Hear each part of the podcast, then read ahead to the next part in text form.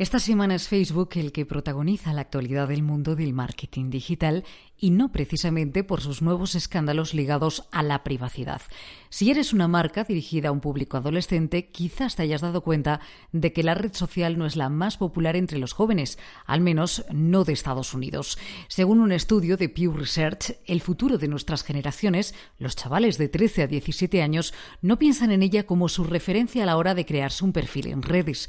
De hecho, solo el 51% de los jóvenes estadounidenses de esta franja de edad la usa frente a otras como YouTube, Instagram o Snapchat, que como poco son empleadas por hasta el 70% de los adolescentes.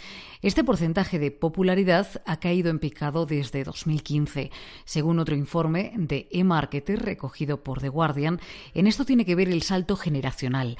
Es decir, Facebook está pasando a ser la red social favorita de sus padres, de sus tíos o incluso de sus primos mayores.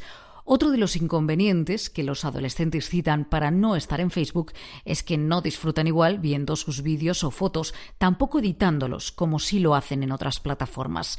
¿Y qué hay de España? El estudio más reciente acerca de redes lo acaba de presentar el IAB. Entre sus principales conclusiones, crece el poder e influencia de las redes en las decisiones de compra del consumidor.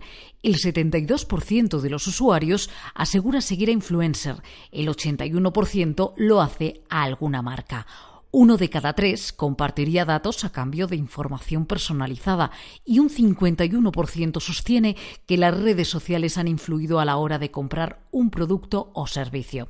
Otro dato importante a tener en cuenta, para uno de cada cuatro personas, las marcas que tienen perfiles en redes les generan más confianza y credibilidad. En esto no dejamos de discrepar en un punto. Si no ofreces algo de utilidad para el usuario, el estar por estar no va a servirte de nada.